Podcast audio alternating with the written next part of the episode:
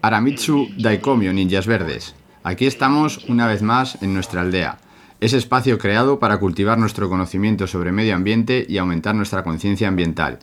Todo ello para poder llevar una vida más verde al mismo tiempo que conseguimos que más gente se una a la causa.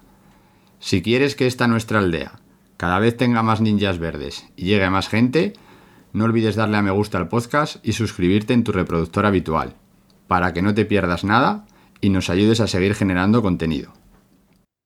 Y en nuestro objetivo de convertir simples ciudadanos en ninjas verdes, esta vez vamos a hablar sobre murciélagos. Y para ello, esta vez contamos con dos miembros de SECEMU, la Asociación Española para la Conservación y el Estudio de los Murciélagos.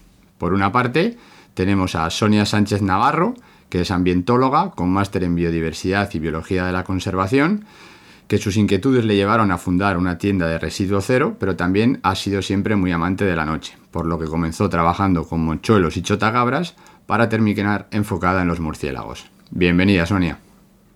Muchas gracias, bien hallada. Muy bien. Y por otra parte tenemos a Sandra Córdoba, licenciada en biología, con máster en control de plagas y máster en ciencias agroambientales y agroalimentarias, que además de gustarle todos los bichos en general y los murciélagos en particular, hace años también le empezó a gustar y a interesarse por el vino. Y ahora trata de controlar las plagas que afectan a la uva gracias a estos animales nocturnos.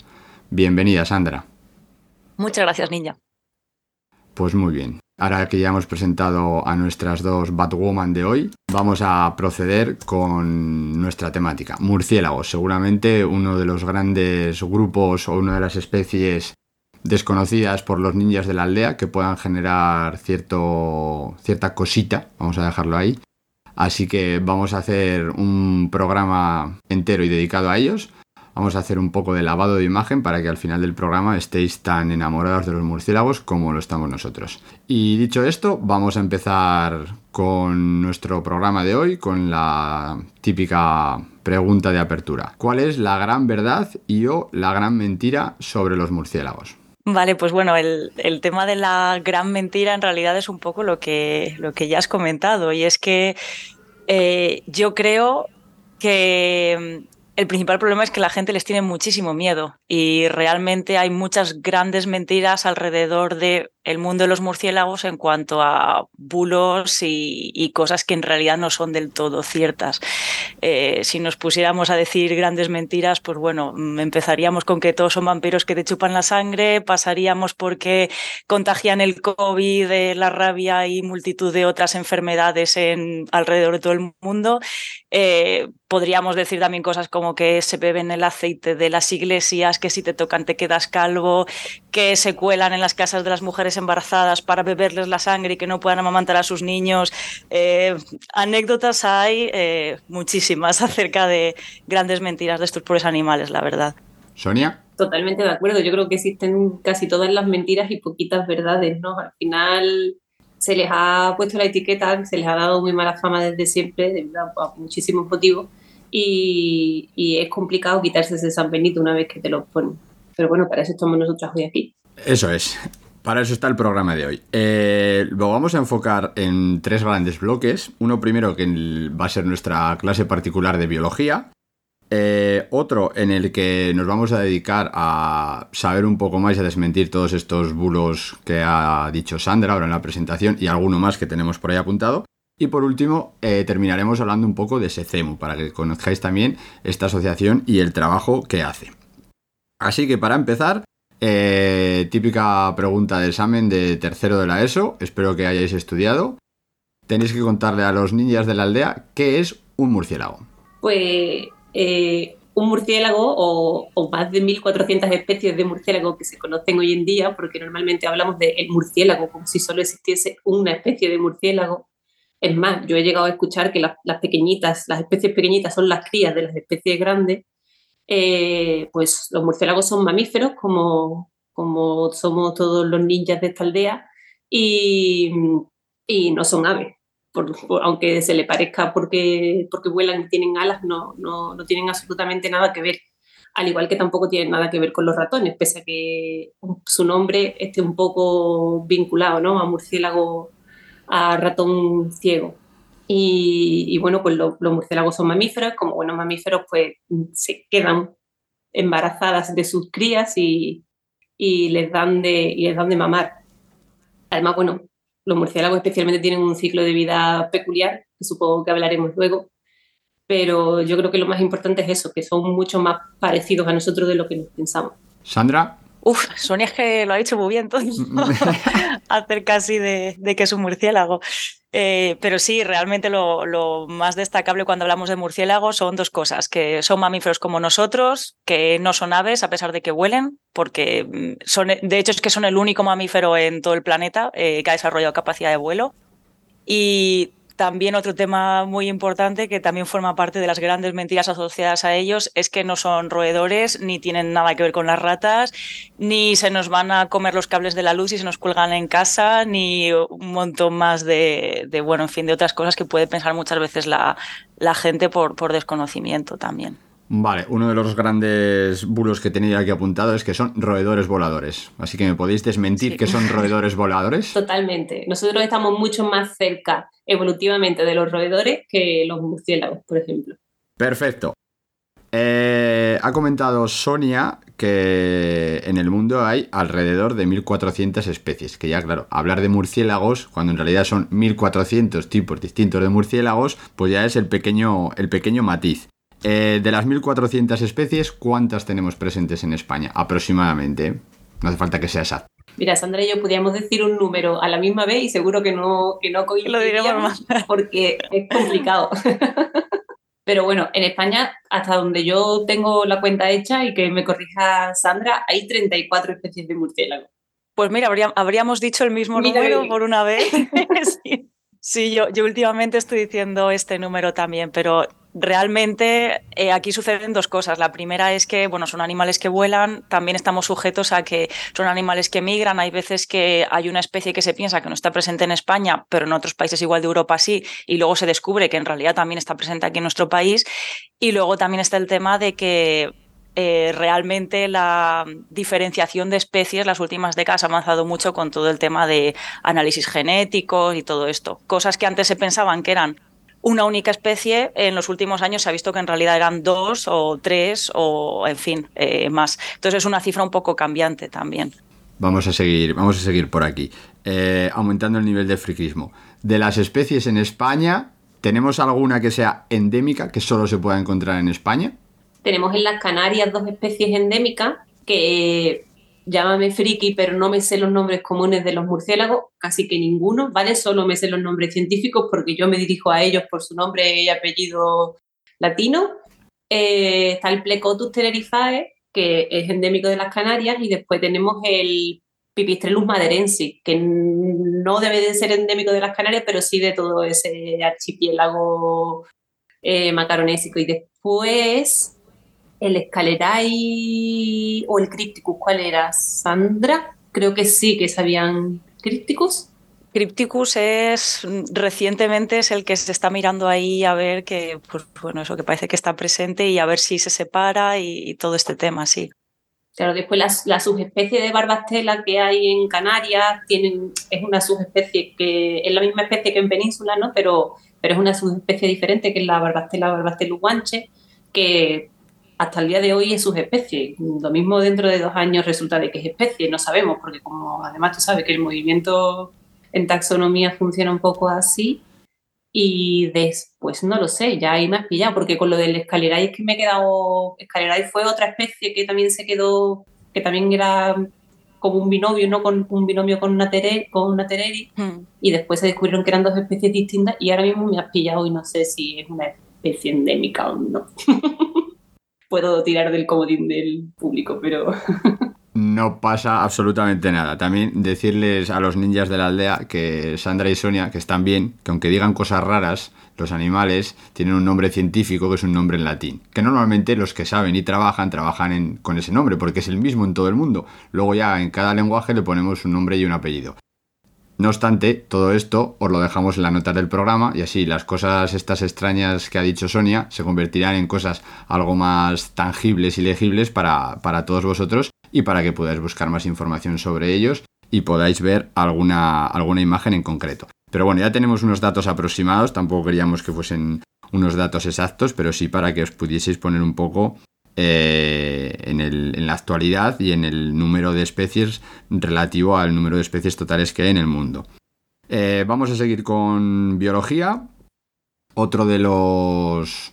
Otro de los temas que seguramente nos dé luego para desmentir mitos y bulos. ¿Qué come un murciélago? ¿O qué comen las distintas especies de murciélago? Bueno, a mí, esta pregunta es que me gusta mucho porque siempre que me la preguntan, eh, yo digo, un murciélago come de todo la pregunta tendría que ser qué come un murciélago que vive en determinado sitio. Porque, bueno, como, como ha comentado Sonia también, eh, claro, es que hay muchísimas especies diferentes de murciélagos y el hecho de que vuelen además ha hecho que estén distribuidos por todo el mundo y al estar distribuidos por todo el mundo se han adaptado a comer aquello que tienen disponible en su medio. Entonces, claro, nosotros podemos encontrarnos murciélagos que coman eh, fruta, por ejemplo, como ocurre con muchas especies de murciélagos eh, asiáticos, eh, también encontramos murciélagos que se alimentan, por ejemplo, de polen y que son grandes polinizadores, como ocurre con muchos murciélagos de Sudamérica. encontramos murciélagos que son depredadores de pequeños vertebrados.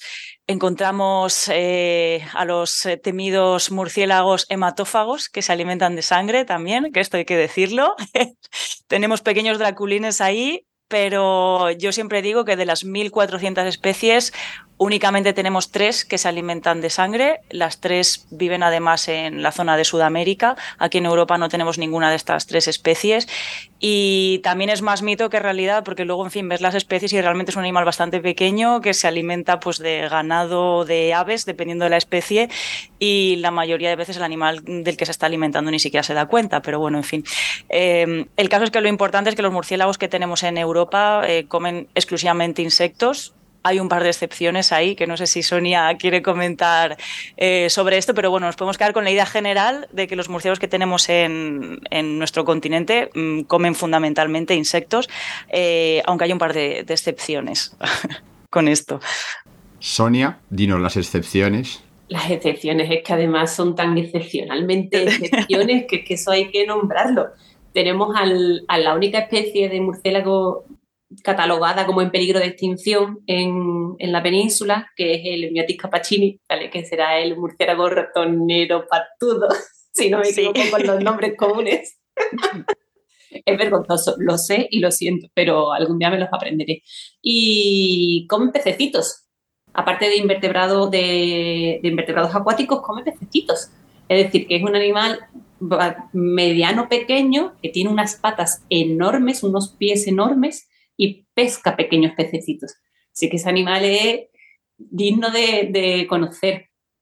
Y, después tenemos al mayor murciélago que hay en Europa, que es el Nyctalus lasiopterus. Volvemos a lo mismo. Noctulo grande, noctulo grande, esto es fácil. Noctulo grande. Y, y come, o sea, ha descubierto que no solo come insectos como, como se pensaba que hacía, sino que además come pajaritos. Genial, genial. Come pequeños y no tan pequeños pajaritos supuestamente eh, y demostradamente solo durante migración, la migración prenuncial y pronuncial que hacen los pájaros hacia, hacia latitudes más, más bajas, ¿no? Pero es un enigma aún por resolver. No sabemos cómo cazan esos pajaritos, pero los comen. Vale. De eso sí tenemos constancia. Muy bien. Ya queda claro que podemos mandar a los murciélagos a Masterchef porque come absolutamente de todo. Entonces, también hemos desmentido que Drácula ha muerto, o sea, sintiéndolo mucho para todos los de las películas de vampiros, lo sentimos, pero es lo que hay. Y de las dos especies que ha dicho que hemos, que hemos, que tienen la dieta excepcional, a mí lo de pescar no lo había ido nunca. Contarme, cuéntame algo más sobre cómo un murciélago pesca, porque me imagino que no será con caña. Bueno, es, tiene, como ha comentado Sonia, tiene unas patas enormes, pero además de tener unas patas muy grandes, los murciélagos, bueno, eh, ellos para volar tienen unas membranas en las alas que realmente lo que hacen es que conectan sus deditos, ¿no? Pues bueno, estas membranas, además de los dedos, conectan también su, lo que sería mm, su dedo pulgar, por así decirlo, con el tobillo y los tobillos con la colita entre sí, porque también tienen una cola. Entonces, esta parte de la membrana que conecta, digamos, los pies con la cola, bueno, se llama uropatagio y esto lo utilizan como si fuera una gran bolsa, entonces básicamente ellos localizan por las ondulaciones del agua donde hay un pececillo por la superficie, se tiran a por él con las patas y lo que hacen es que utilizan esta bolsa como si fuera la caña de pescar para coger ahí eh, lo que haya en el agua y llevárselo a la boca, vamos. De hecho, está, hay vídeos bastante espectaculares de, estos animales eh, pescando y es que sorprende ver un animalito tan pequeño muchas veces, pues bueno, cogiendo peces o renacuajos que a veces pues dices, ostras, eh, se va a poner fino el, bicho. Muy bien. Eh, hemos descubierto al murciélago pelicano, que no lo sabíamos. Intentaremos buscar un, vídeo de eso y os lo dejaremos también en las notas del programa. Los compañeros, perdona que te interrumpa, los compañeros de ANSE eh, han tenido un proyecto, pues no sé si ha sido un live o algo así, estos dos últimos años atrás, en el que han estado un poco viendo cómo estudiando un poco y catalogando un poco la, cómo va la población de, esta especie. Y una de las finalidades o de, las cosas que han hecho con ese proyecto ha sido un documental sobre el, sobre el capachini. Entonces, lo mismo ellos tienen algunas imágenes o un tráiler o algún clip o algo que te puedan Sí, hay, hay, un pequeño vídeo además en YouTube de presentación del proyecto que, que las, las, imágenes son espectaculares, o sea, es, es precioso el vídeo. Está bonito, es muy bonito, sí. Perfecto, pues esto os lo dejamos sí o sí en las notas del programa para que flipéis como voy a flipar yo con un murciélago pescando, que esto no se lo esperaba a nadie en el minuto cero de grabación. Vamos a seguir con los murciélagos, los, las 1400 especies de murciélagos, aunque yo hable en general, luego ya vosotras me vais especificando. Ya, sabemos más o menos qué comen, que es de todo. Ahora, la otra pregunta así muy general que luego ya me la desgranáis vosotras es ¿dónde viven los murciélagos? Pues podríamos decir que, bueno, depende de, vamos a centrarnos en, España, porque depende un poco de dónde te, de, dónde, de por dónde te muevas, ¿no? En, el mundo, pues pueden vivir en, en diversos, en muy distintos sitios y, y algunos de ellos son bastante sorprendentes, pero aquí en España tenemos tres tipos de murciélagos en función de los sitios donde, donde se refugian, ¿no? Podríamos llamarlos cavernícolas, fisurícolas y arborícolas.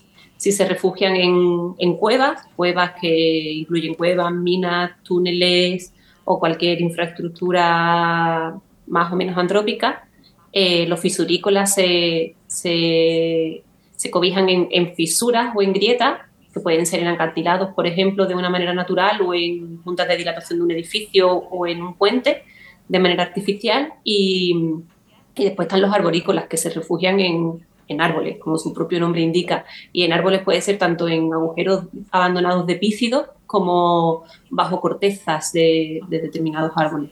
Y estos últimos son los que normalmente, eh, o a los que normalmente les solemos colocar las cajas refugio, ¿vale? Para que se, para que se metan en ellos. Aunque es cierto que, bueno, que hay algunos, algunas especies fisurícolas que son poco delicadas y también les gustan las cajas.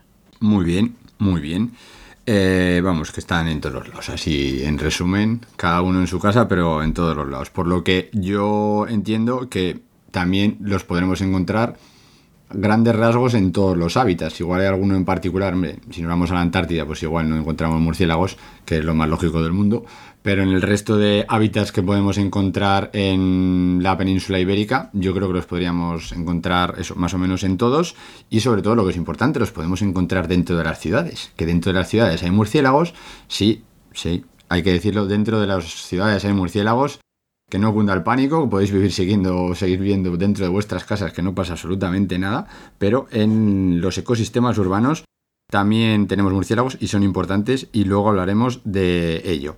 Eh, para cerrar la clase de biología de hoy, eh, si me queréis contar así un poquito lo que sería el ciclo de vida de un murciélago y si le queréis dar alguna pincelada de etología de alguna cosa o algo en particular o algo que os llame la atención, Mm, eso ya a, vuestra elección.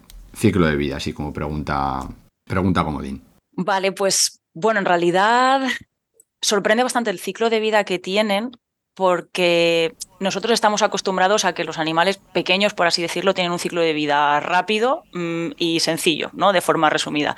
Y más porque a los murciélagos se les suele asociar con ratones, ratas, que tienen este tipo de ciclos, pero que ya hemos visto que no tienen nada que ver.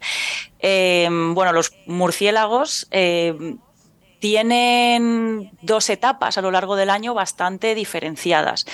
Eh, ellos en lo que es la época primaveral, eh, por así decirlo, comienzan, pues bueno, ellos están activos, están cazando insectos y cuando llega el verano, las hembras eh, paren a sus crías. Como hemos visto, pues bueno, son mamíferos, como mamíferas que son, paren a sus crías y les dan de mamar.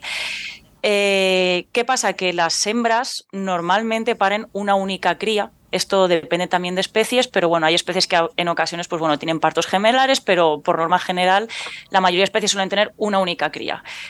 ¿Qué sucede? Pues bueno, las hembras están con esta cría hasta que la cría, por así decirlo, se, se independiza y las hembras están con sus crías en grandes agrupaciones que se denominan pues colonias maternales. Entonces, en agrupaciones de este tipo pueden haber cientos o miles de individuos en espacios que a veces son súper pequeños, de, hecho.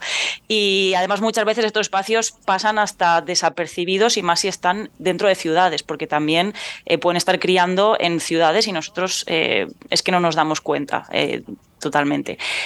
Luego, cuando llega la época otoñal hibernal, lo que sucede es que, bueno, estos murciélagos ya, ya vuelan, ya son independientes y lo que hacen es que buscan otro tipo de refugios que se conocen como refugios de hibernación. ¿Qué sucede? Pues bueno, como su dieta principal son los insectos, no es que cuando llegue el invierno haga demasiado frío y entonces ellos prefieran irse a dormir para no quedarse helados, sino que realmente no tienen que comer y como no tienen que comer porque dependen muchas veces de los insectos que hayan disponibles, eh, se han adaptado para pasar los meses en los que menos comida tendrían en un estado de letargo, de forma que cuando llega el invierno van a otro tipo de refugios, también normalmente se, se agrupan en agrupaciones enormes y ahí lo que hacen es que sus constantes vitales descienden mm, drásticamente, se quedan muchas veces prácticamente a temperatura ambiente, su corazón pasa a latir muy pocas veces por, por minuto y se mantienen en este estado de letargo hasta que llega de nuevo la, primavera. Y luego, pues digamos que comienza el ciclo. Hasta aquí, pues bueno, más o menos todo bien. Lo curioso es que, eh, claro, la época en que, digamos, se dan los apareamientos en esta especie es durante el otoño. Em, si tenemos en cuenta que los apareamientos se producen durante el otoño y pensamos que luego los partos tienen lugar en el verano siguiente, piensas, ostras, eh, un animalito que pesa 5 gramos en muchos de los casos necesita ocho meses de gestación para poder dar a luz a una única cría es, una cosa pues, que suele sorprender bastante. Y no es exactamente así. Lo que sucede es que además los murciélagos tienen eh, una adaptación también para no tener que hibernar estando embarazadas, por así decirlo. Básicamente, claro, para una murciélaga sería muy complejo tener que pasar un montón de meses sin alimentarse y además estar formando un embrión en su interior, o sea, no, no tendría comida suficiente para llegar a la primavera. Entonces, muchas especies lo que hacen es que, bueno, lo que son los apareamientos tienen lugar en otoño en algunas especies las hembras, por así decirlo, guardan el esperma y a la primavera siguiente se fecundan con el esperma del otoño anterior y en otras hembras sí que se da, en otras especies se da lo que es la, la fecundación pero digamos que cuando el embrión tiene unas pocas divisiones, este embarazo se queda como en pausa y se retoma otra vez a la primavera siguiente. Entonces, en la primavera siguiente se retoma otra vez lo que es el desarrollo y así la hembra pues, puede llevar a cabo su embarazo, parto y lactancia cuando más insectos tiene disponibles para, para comer, que realmente es lo que, lo que le interesa. Entonces, es, un ciclo bastante complejo, pero bueno, a grandes rasgos sería una cosa así. Sí, la verdad es que son ninjas los murciélagos. Después de esto, o sea, maravilloso. Eh, ¿Algo que añadirnos, Sonia? ¿O algo de? ¿te parece, ¿te parece, poco lo que te acaba de soltar ahora mismo, Sandra? No, no. Yo porque tengo que seguir grabando, pero me he quedado sin palabras, así que... Bueno, cosas de etología en cuanto a comunicación y eso también tienen cosas bastante, bastante chulas, pero... Pues dala, danos, háblanos de etología sin ningún problema. Dinos, háblanos de comunicación o de lo que tú quieras, estamos aquí todos para aprender. Sí, es que no sé si de esto hablaremos luego más tarde, pero em, probablemente sí. Pero bueno, en fin, eh, los murciélagos tienen para comunicarse... Em, bueno, digamos que ellos para orientarse emiten unos sonidos muy agudos por su boca, ¿no? Que nosotros, pues los frikis de los murciélagos, los llamamos ultrasonidos, ecolocalización, bueno, un montón de, historias. Pero aparte de estos sonidos, ellos también producen otros que son audibles para nosotros, no son tan agudos como para que no los podamos escuchar, sino que nosotros podríamos llegar a escucharlos. Y sí que se ha visto que también estos sonidos ellos los utilizan para comunicarse entre sí, no únicamente para orientarse y para cazar. Entonces sí que se están haciendo bastantes estudios en esta línea, porque se está viendo que, entre otras cosas, pues ellos utilizan los sonidos, pues por ejemplo, bueno, tenemos una especie que cuando llega el otoño se dedica a hacer cantos para atraer a las hembras y que si los escuchas a determinada frecuencia, pues suena como si fuera un poco más que un jilguero.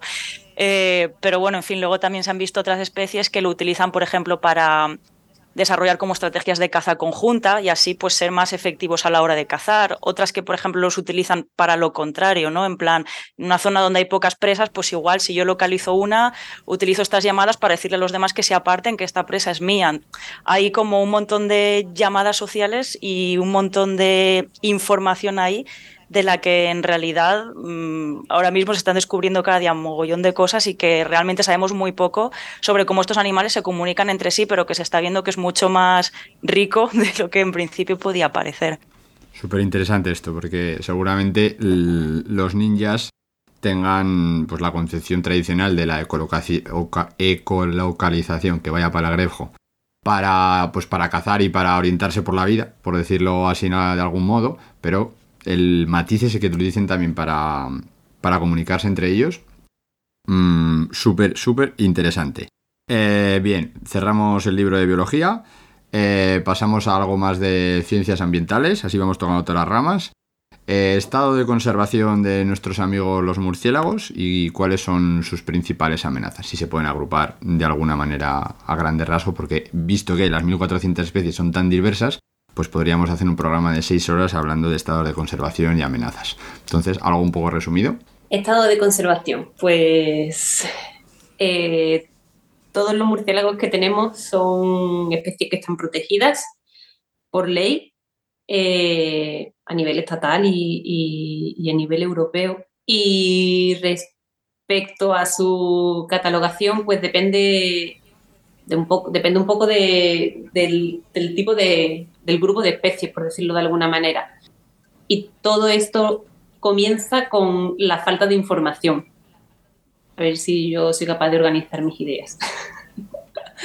Eh, se sigue sabiendo poco de los murciélagos, pese a que cada vez se sabe más y cada vez se invierte un poco más, tanto en, tiempo como en recursos, ¿no? como, en, como en gente trabajando con esto. En realidad nosotros en SECEMUS somos bastante pocas personas y al final casi todas las personas que estamos en, en somos, pertenecemos de una manera o de otra a distintos colectivos a nivel nacional que trabajamos más o menos con murciélago. Algunos, pues, pues es una cuestión de ocio, ¿no? Entonces, eh, si, si, miras hacia atrás en el tiempo y miras el último Atlas, por ejemplo, el, último Atlas tiene, no sé cuánto tiene, 20 años o algo así, y estás súper desactualizado.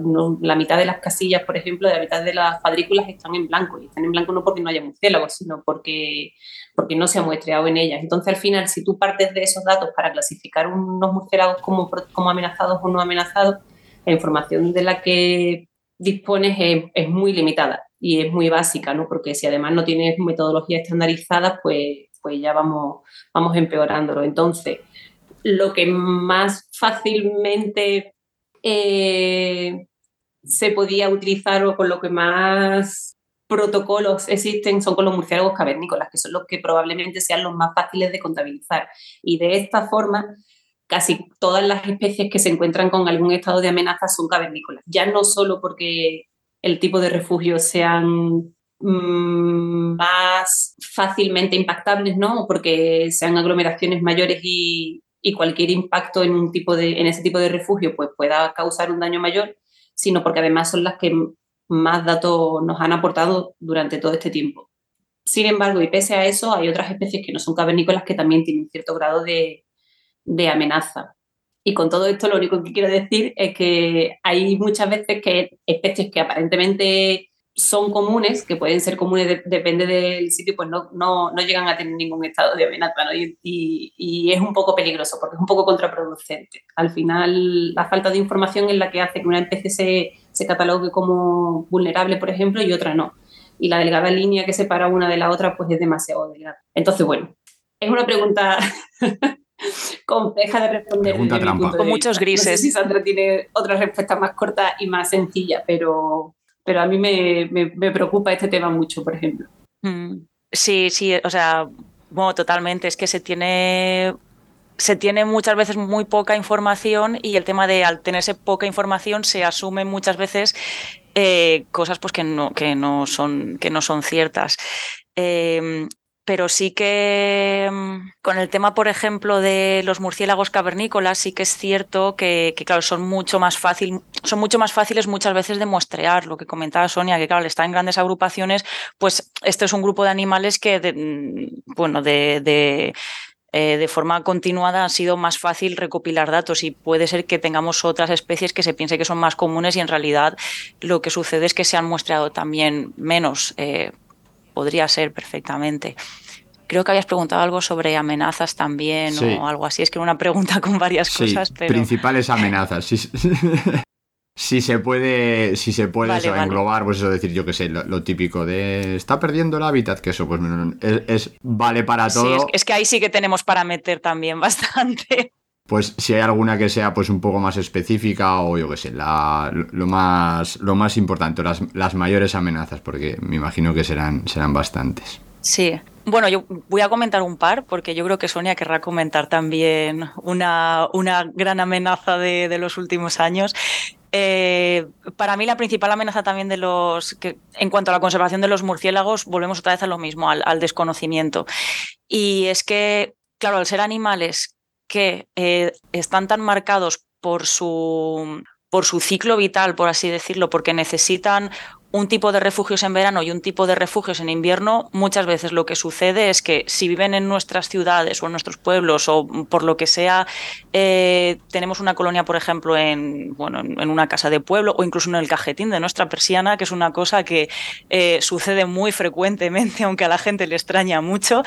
Eh, ¿Qué sucede? Que por el desconocimiento y por el medio y por el miedo que se tiene este, a este animal, pues la gente mm, los echa de ese sitio en el mejor de los casos de buenas maneras, en el peor de los casos con flit antimoscas y una escoba. Eh, esto es así.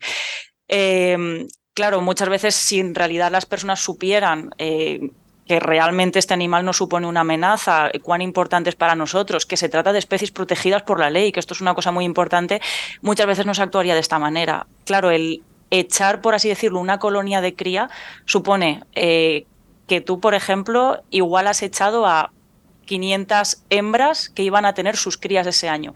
Esas 500 hembras ya no van a tener crías hasta el año que viene. O sea, esto para una población local puede suponer un, impacto bastante grande. Y estoy hablando de colonias, por ejemplo, en el caljón de una persiana, por poner un ejemplo pero en el caso de las cuevas tenemos casos más dramáticos y es que em, muchas veces, pues bueno, con buena intención, porque en algunos casos, pues bueno, ha habido accidentes en cuevas, eh, ha habido pues niños que se han caído sobre todo por cimas o cosas por el estilo, eh, se ha procedido a realizar cerramientos de cavidades y estos cerramientos no han tenido en cuenta que dentro de esa cueva había murciélagos. ¿Qué sucede? Que se han realizado cerramientos con verjas, poniendo barrotes de manera vertical muchas veces, que lo que hacían es que si había una colonia dentro, hibernando o criando o individuos mm, guarecidos de cualquier manera, estos murciélagos no podían salir de la cueva. Y bueno, se han acabado con colonias de murciélagos cavernícolas de miles y miles de ejemplares por puro desconocimiento durante muchísimos años. Afortunadamente, esto la verdad es que sí que ha cambiado los, bueno, a lo largo de la última década, un poco más diría yo, eh, y ahora mismo sí que se hacen o deberían hacerse, porque en muchos casos tampoco se hacen, cerramientos de cavidades teniendo en cuenta que los murciélagos puedan entrar y salir, por ejemplo.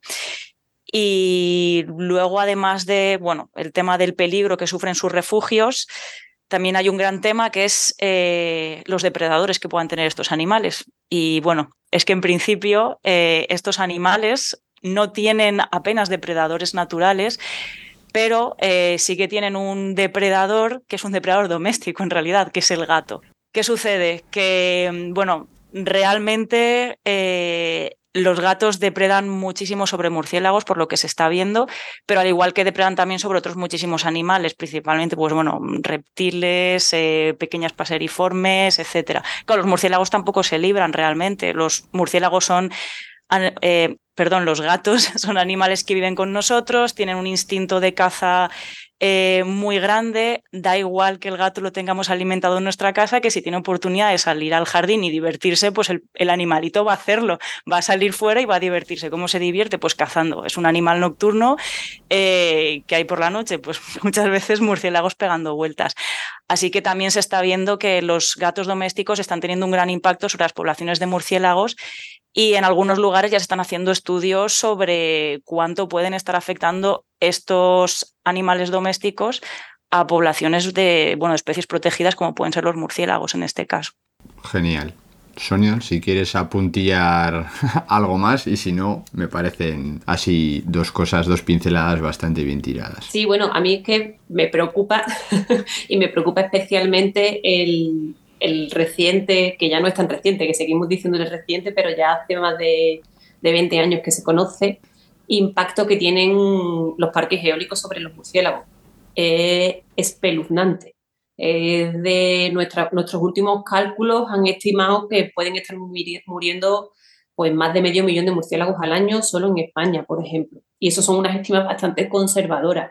Eh, los aerogeneradores se, se, mueven y tienen unas áreas de, barrido enormes, vamos, tienen unas palas que cada vez más grandes que, van a unas velocidades de 300 kilómetros por hora. Eso ya no. los pájaros, por ejemplo, se sabe que mueren por, por colisión, ¿no? Porque normalmente pues, el aspa la golpea y, y pues el animal muere, sean pequeñitos o sean grandes, pero los murciélagos, pese a que también pueden ser golpeados por las aspas, normalmente por lo que mueren es por barotrauma. Y se entiende que es que eh, esas palas gigantes con esas áreas de barrido a esas velocidades generan una especie de turbulencias con unas bolsas de vacío en su parte trasera que cuando un murciélago que, no pesa más de 5 gramos, entre 3 y 50, vamos a dejarlo ahí, que es más o menos el peso que tienen los murciélagos que tenemos en España, eh, pues, pues el momento en el que un murciélago con esas dimensiones entra en una bolsa de vacío, el murciélago no sé cómo decirlo de una manera bonita, pero... No, no hay manera bonita. Revienta, sus tejidos internos mm, revientan. Entonces, al final, el animal muere por barotrauma y el animal cae de manera despacito, como si fuese una hoja cayendo hacia el suelo y, claro, tú lo que te encuentras en el suelo luego es un animal completamente intacto, que no tiene absolutamente nada y que, que está totalmente destrozado por dentro. Y, y es un impacto que se sabe que existe, que se lleva estudiando muchísimos años que, es, que sucede en todo el mundo, porque afortunada o desafortunadamente tenemos parques eólicos en todo el mundo y que no va a menos. Porque cuando los molinos eran pequeños, yo lo llamo molinos con cariño a los aerogeneradores, pero cuando los aerogeneradores eran pequeños, es, esa turbulencia era pequeña o ese área de barrido era pequeño, pero ahora que tenemos unos aerogeneradores con unas dimensiones enormes, pues, pues yo creo que el problema no va a ir más que, que creciendo, increciendo. Vale, mm, esto, esta pincelada está bien porque seguramente en, los impactos de los aerogeneradores siempre se piensa en avifauna y últimamente se está empezando cada vez a pensar más que también hay otros animalitos que vuelan, como por ejemplo los murciélagos, que en un principio siempre habían pasado desapercibidos. Y se ha visto esto que ha explicado muy bien Sonia, que es una muerte un poco así, pero que eh, ha pasado, como os decía, bastante desapercibido y que hay que empezar a tener más en cuenta en, los, eh, en las evaluaciones de impacto ambiental que tienen todos estos, todos estos parques. Eh, más cositas. Mm, ya hemos visto cómo que son, cómo están y ahora qué nos aportan. ¿Qué beneficios, los famosos beneficios ecosistémicos que salen en todos los lados, tienen los murciélagos? Tanto para el propio ecosistema como egoístamente, porque somos una raza malísima, una especie malísima, para los humanos. Bien, bueno, eh, ay, yo con esto tengo el corazón dividido, tengo el corazón dividido como bióloga amante de los animales y de los murciélagos, eh, en el sentido de, claro, como dices, como especie egoísta, ¿no? Que somos, es como esta visión de intentar darle a todo una, una visión utilitarista, ¿no? Es este animal sirve para esta cosa. Eh, cuando damos una charla divulgativa, ¿no? muchas veces nos, hacen esta pregunta, eh, bueno, pero ese bicho para qué sirve? Eh, bueno, tenemos un compañero que cuando le preguntaban esto, él decía aquello de, bueno, ¿y tú para qué sirves tú? Eh, la respuesta a esto, la verdad es que eh, me hizo bastante gracia, pero bueno, normalmente hay que ser más diplomático muchas veces y la forma la mayoría de las veces de un poco llegar a, la gente y enseñar por qué es importante conservar algo es primero darle una visión utilitaria y a partir de ahí, pues digamos, ¿no? Al menos con mi experiencia, eh, a partir de esta visión utilitaria ya como que pueden llegar a, apreciar realmente al animal por, por lo que es.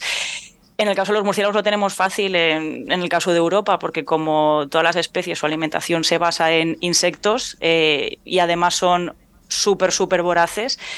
Eh, de lo que nos podemos ver beneficiados nosotros, egoístamente por así decirlo, de su papel como controladores de plagas, tanto plagas agrícolas como plagas eh, urbanas que afectan a la salud pública. Eh, hay un mogollón de estudios acerca de eh, de, bueno, cómo, de cómo estos animales nos pueden ayudar a controlar plagas agrícolas que se comportan ¿no? de esta forma, digamos, que, que, aparecen sobre todo en los meses de verano, que es cuando los murciélagos están más activos y se comportan pues apareciendo de una forma muy drástica. Por eso hablamos de que es una plaga, porque aparece como de golpe en un número muy elevado.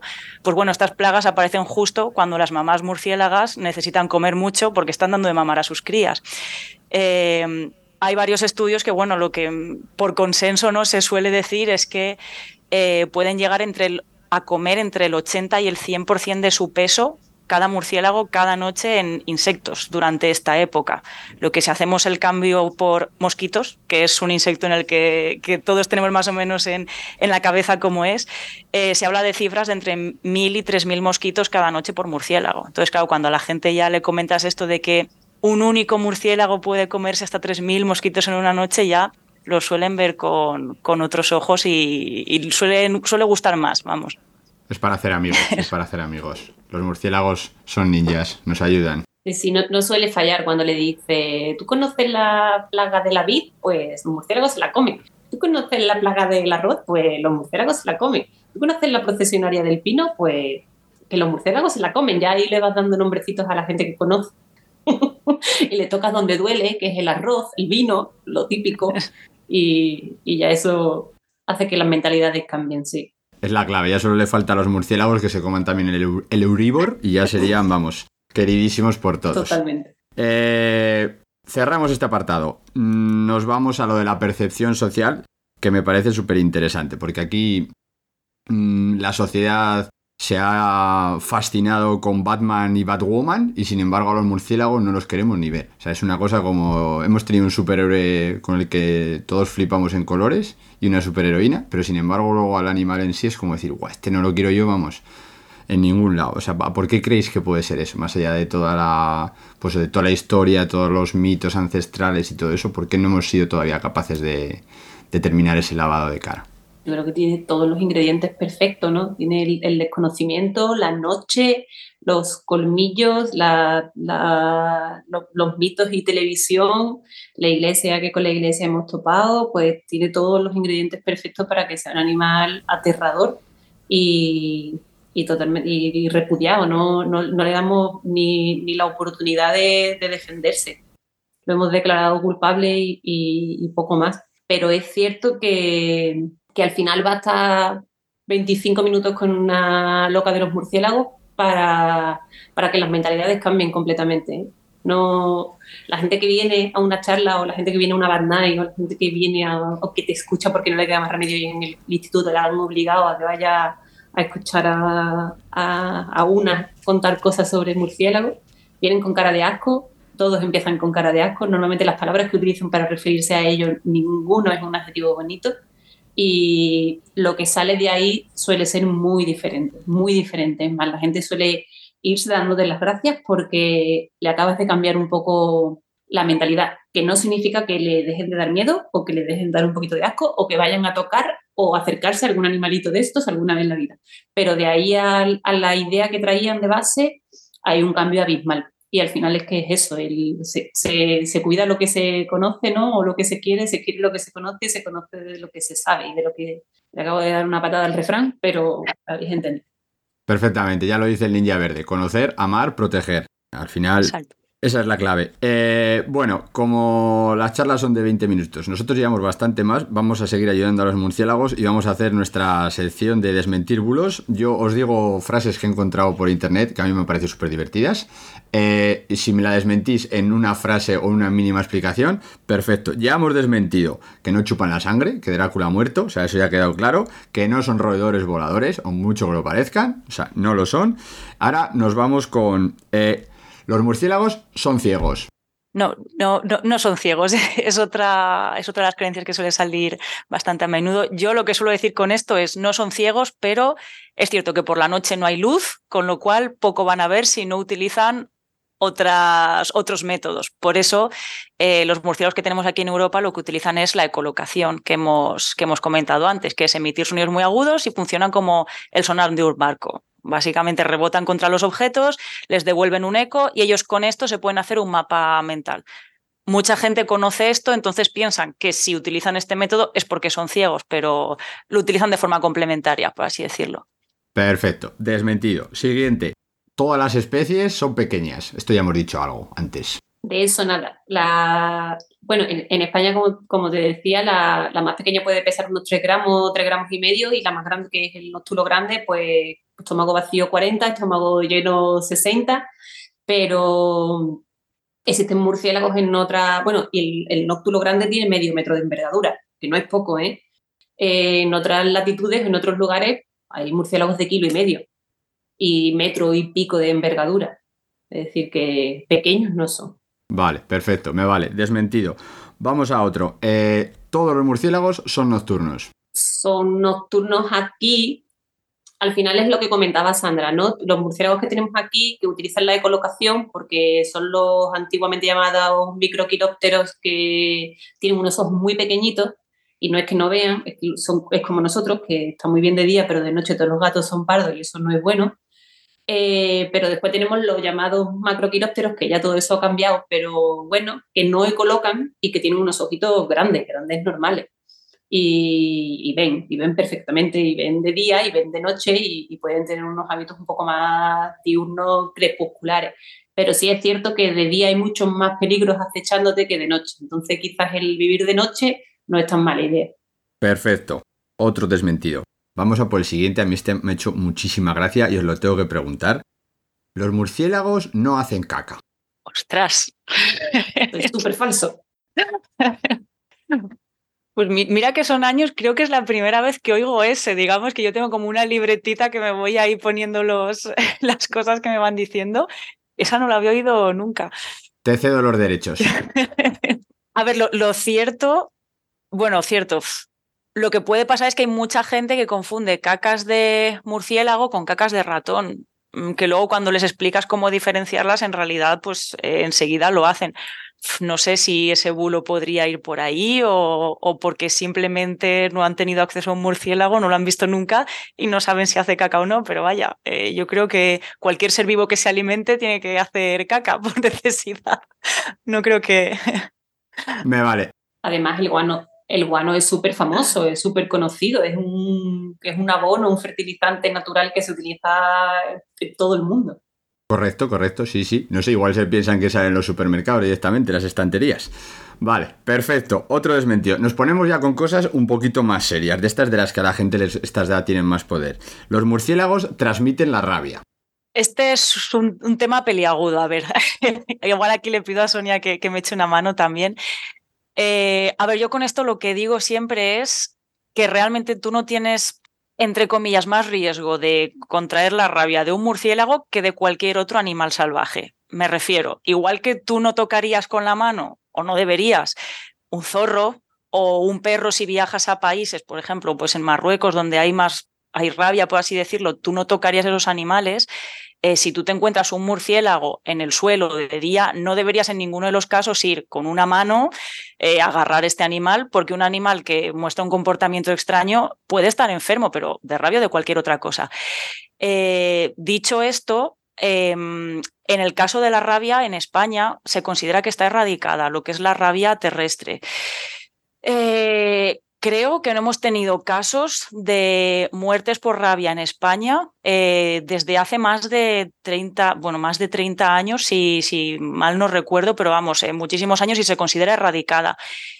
Además, en caso de que se entrara en contacto con no solo un murciélago, con cualquier animal salvaje que te mordiera o te arañara y pudiera haber riesgo de que tú pudieras contraer esta enfermedad, hay disponible una, bueno, una vacuna que de hecho es posexposición. En el momento en el que tú entras en contacto con un animal con estas características, vas al médico, te ponen la vacuna y es 100% efectiva, o sea, no hay, no hay ningún riesgo.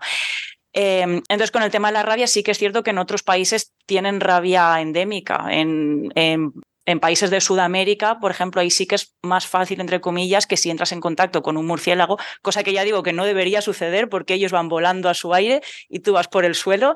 Pero si esto sucediera sería más fácil. Por eso también cuando se viaja a otros países, antes de viajar, eh, te pones varias vacunas y entre ellas muchas veces, pues claro, te tienes que poner la vacuna de, la rabia. No sé si... Perfecto. Queda clarísimo. No es tan fiero el león como lo pintan. Eh, os digo dos que van enlazadas y con este ya cerramos, que además está a sonar de actualidad. La de los murciélagos transmiten el COVID, que ha salido hasta la saciedad, y esa os la enlazo con eh, la única fuente esperable de una futura pandemia son los murciélagos. Así os junto las dos y os hago un combo espectacular. Madre del amor hermoso. Da para tesis esta. Existe un vídeo de ese CEMU muy bonito y muy cortito en el que no culpes a los murciélagos, en el que te explican muy bien, pero que muy bien, eh, que los murciélagos no tienen absolutamente nada que ver con, con el COVID.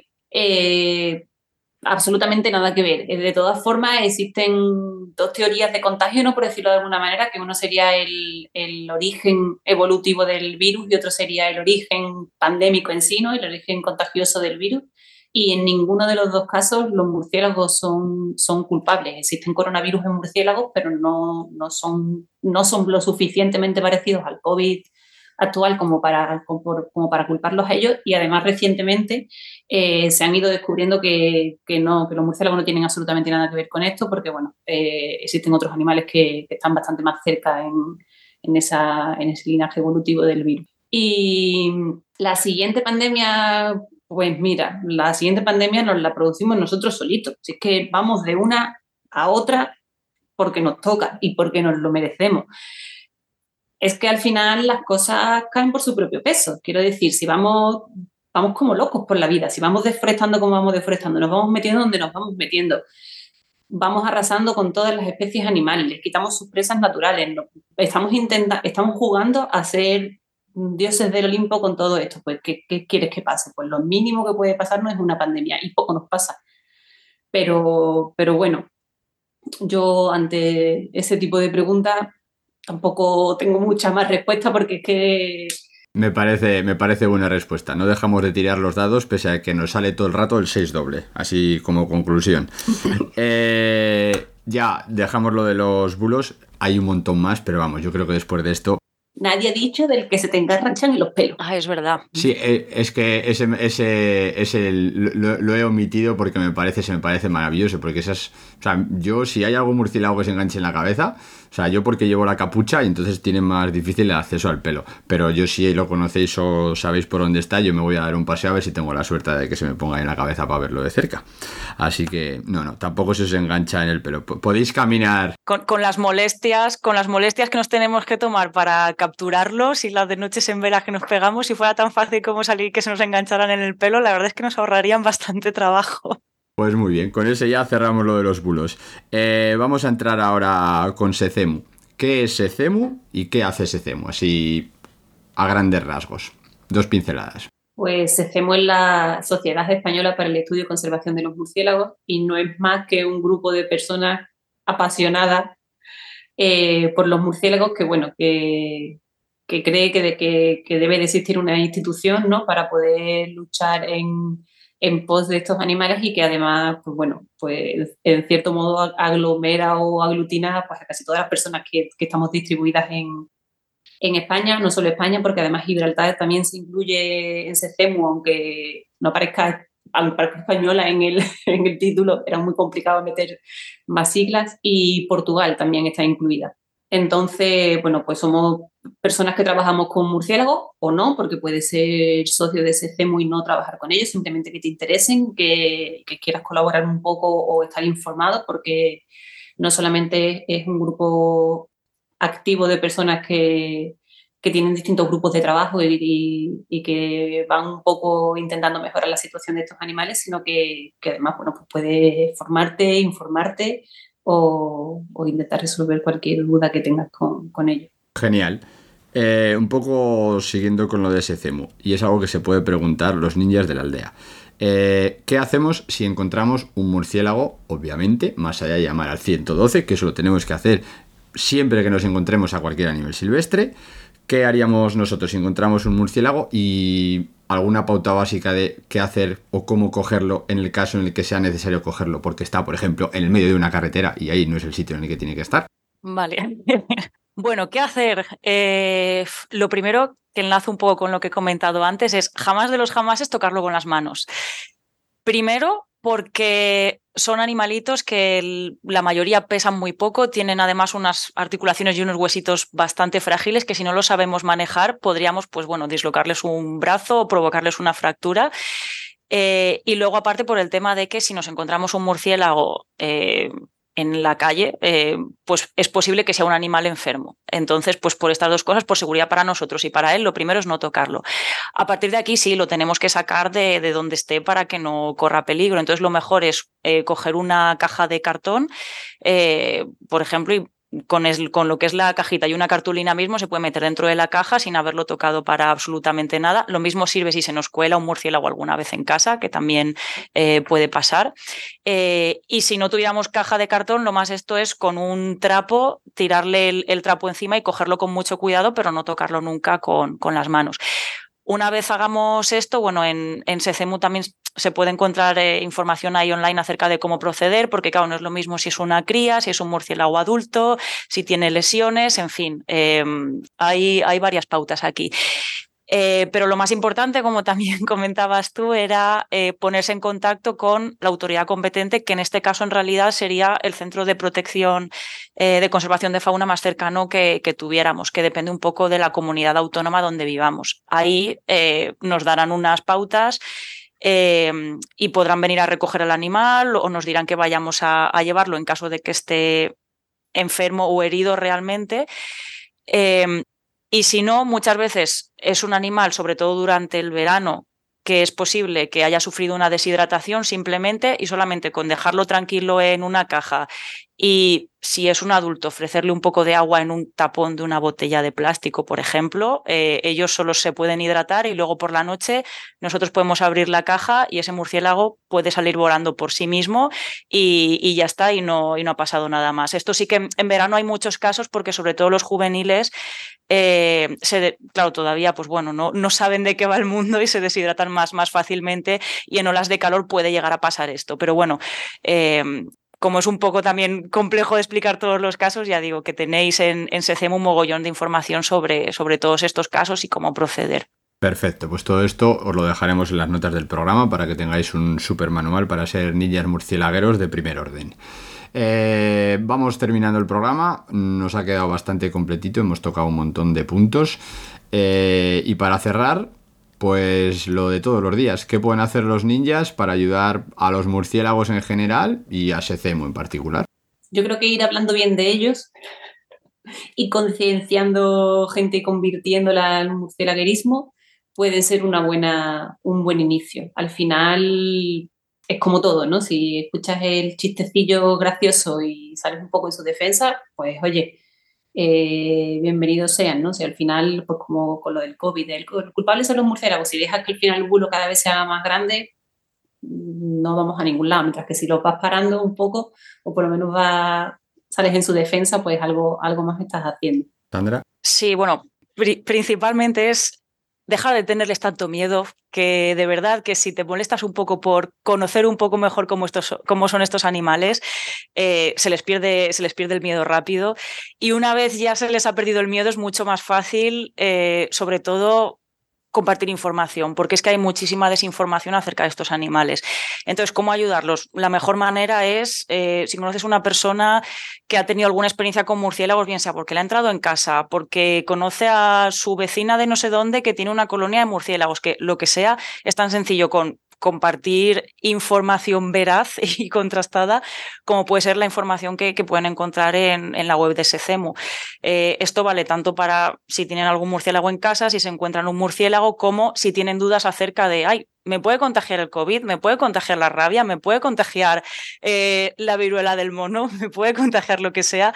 Em, porque también muchas veces hay mucho miedo sobre estas cosas y bueno, en SECEMU también la verdad es que hay una, hay una comisión de sanidad que continuamente cuando suceden estas cosas, pues bueno, la verdad es que publican ahí eh, comunicados que están muy bien escritos, se comprenden perfectamente, se pueden compartir con cualquier, cualquier persona que tenga miedo acerca de esto y es información que está hecha pues eso por, por virólogos expertos y contrastada que nos podemos fiar de eso antes que la foto del murciélago en la sopa que me ha pasado mi cuñado por el grupo de WhatsApp que es lo que intentamos que deje de, suceder, vaya. Perfecto, pues muy bien. Sandra, Sonia, en representación de SECEMU, ya sois miembros de la aldea ninja con todos los honores y ahora pues ha llegado el momento en el que le podéis decir al resto de la aldea cómo os pueden contactar, saber un poquito más de vosotras o seguir los trabajos que estáis llevando a cabo y que dejaremos en las notas del programa junto con toda la información que hemos ido comentando. Vale, bueno, pues em, como ha comentado el ninja al principio del programa, eh, yo actualmente la verdad es que estoy desarrollando un, proyecto que me parece bastante, bastante chulo de, control de plagas con murciélagos en, una bodega de Valencia.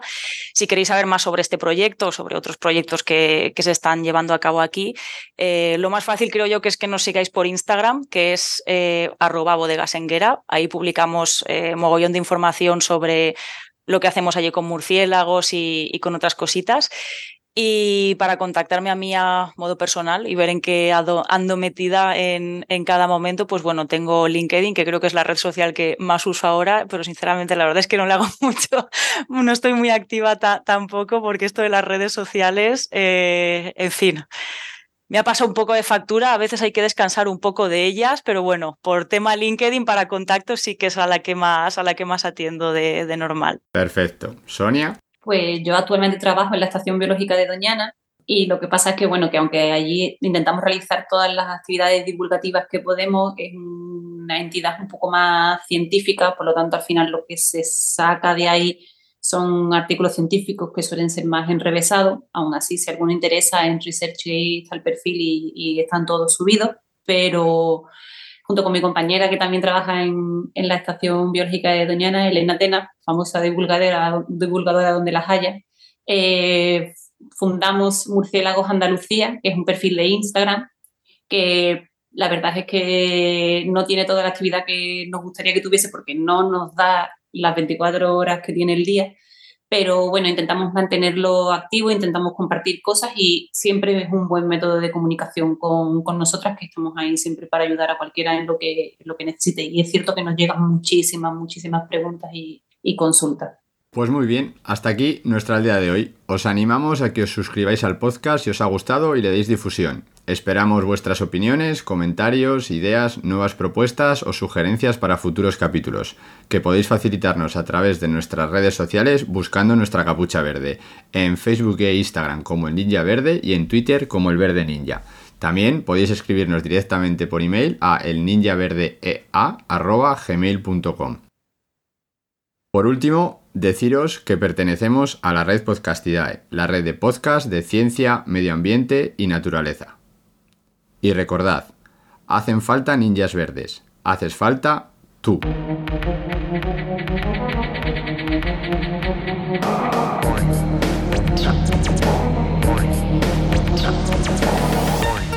El ninja verde. El ninja verde. El ninja verde. El ninja verde. Eh, yo no perreo, yo gorrioneo, conocimiento y atracción. Eh, yo no perreo, yo gorrioneo, conocimiento y atracción. El ninja verde. El ninja verde.